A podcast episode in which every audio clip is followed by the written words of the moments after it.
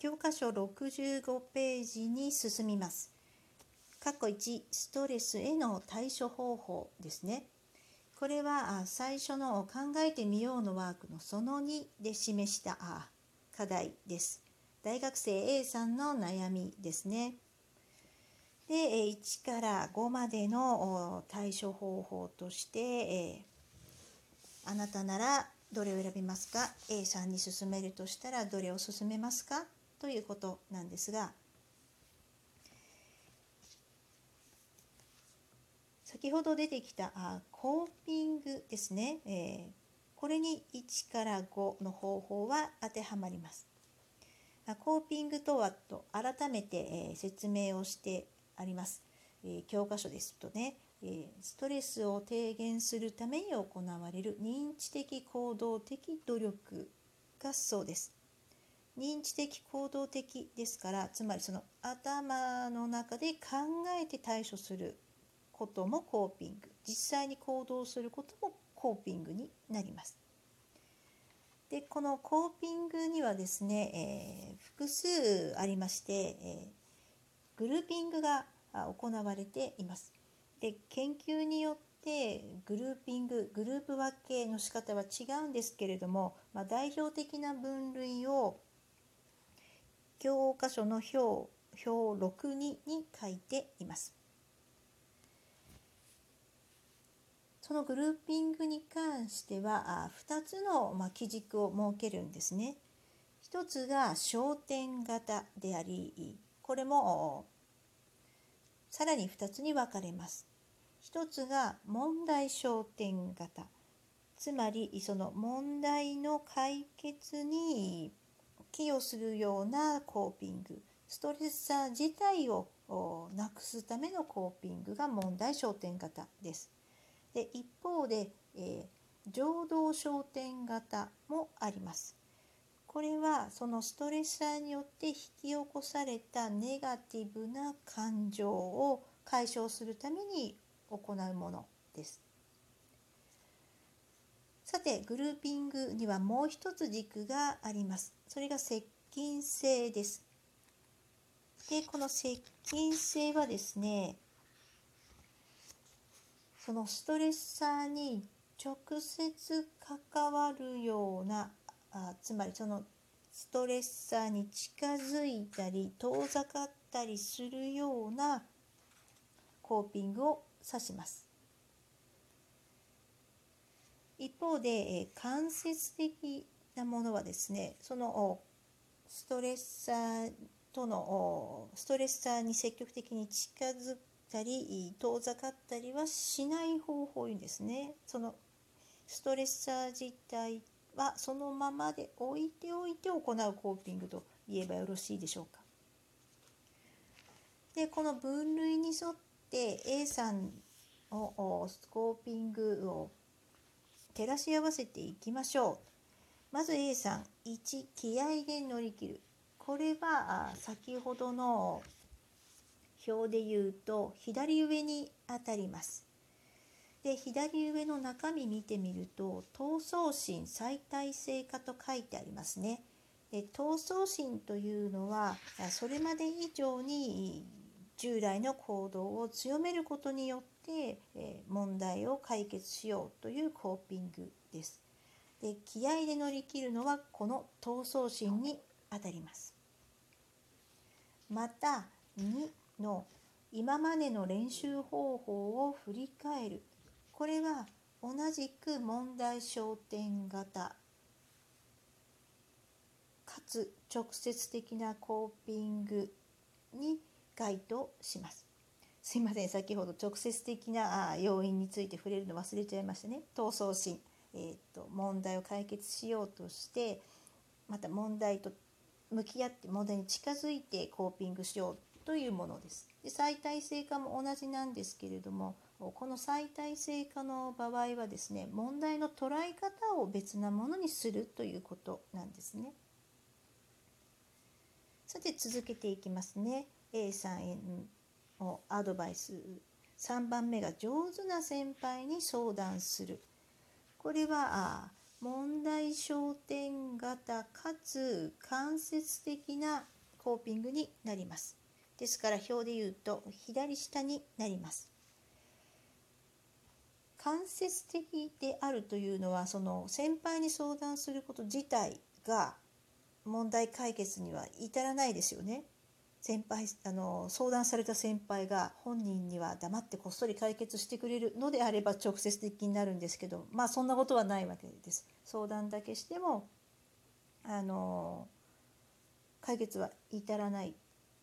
という意味で間接的です。まあ、これは情報収集にあたります。そして4番目部活をサボるこのコーピングはコーピングの分類でいうと情動焦点型かつ直接的なものですね。回避と呼ばれているものです。あの自分にその不快な症状をもたらすものから遠ざかるという意味で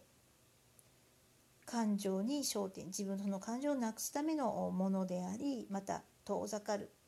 距離を取るそういう意味で直接的なわけです。そして最後5カラオケで絶唱するこれは表の右下にあたります。情動焦点型かつ間接的なコーピングです。気晴らしとも呼ばれるものですね。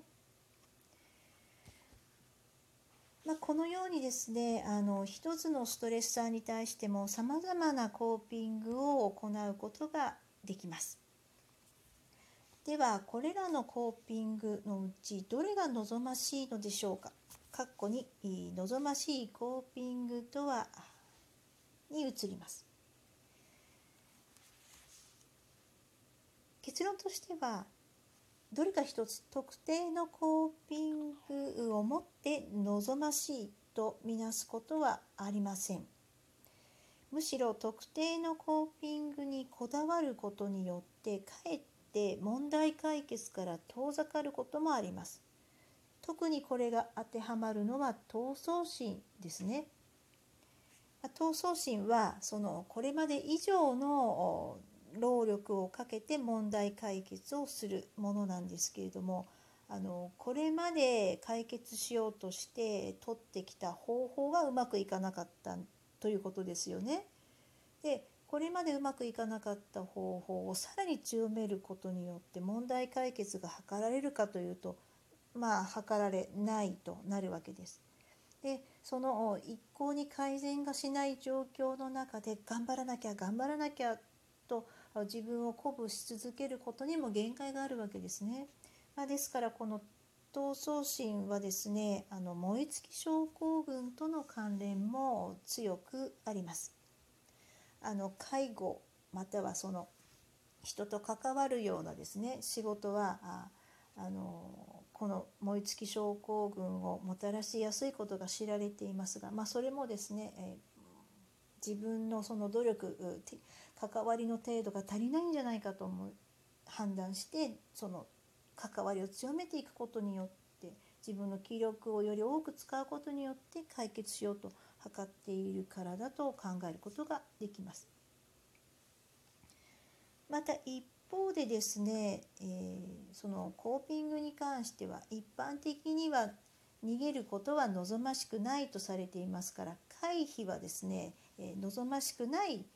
コーピングだと受け取られるんですけどもしかしこれはコーピングとしては有効な方法です。教科書にはその例としてフィギュアスケートの高橋大輔選手の例を紹介しています。で皆さんもご存知かと思いますがあの素晴らしいフィギュアスケーターですよね。でバンクーバーオリンピックでは見事銅メダルを獲得して、まあ、男子フィギュアスケート界念願のメダルだったわけですからあの感動的な出来事だったんですけれどもあの高橋選手はですねそのオリンピック前の重要な試合直前にですねスケートリンク練習場から逃げ出したというエピソードがあります。これは初めてテレビの報道で見たんですけど驚きましてというのもアスリートというのは意志の塊のような人だとあの勝手な印象を持っていたものですからあアスリートの方も逃げるんだと思いあの衝撃的だったんですね、まあ、それで覚えていたんですけどもしかしあの逃げる逃げて回避が2週間続いたんですけども高橋選手はリンクに戻ってきたわけです。そして偉業を成し遂げましたと。まあ、ですからその高橋選手にとってのその回避というのはその時の彼にとっては必要なコーピングだったわけですね。そうして一旦そのストレッサーから遠ざと遠ざかることによってですねえ自分に新たな英気を養いまたさまざまな違う見方もできるようになって戻ってくることができたと言えるわけです。ですからその逃げてもいい逃げっぱなしじゃなくていつか戻ってくればいいという意味での回避は十分その有効なコーピングと言えます。さて、まあ、そのようにですねコーピングには一般的に望ましい望ましくないと思われているものがあるんですけどもどれも重要です。そしてさらに重要なのはですねどれか特定のコーピングだけ行わないということですね。さまざまなコーピングを行って問題に立ち向かっていく。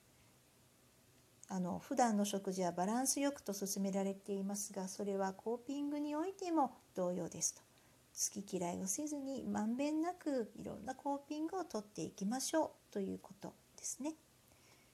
では一旦説明を終わります。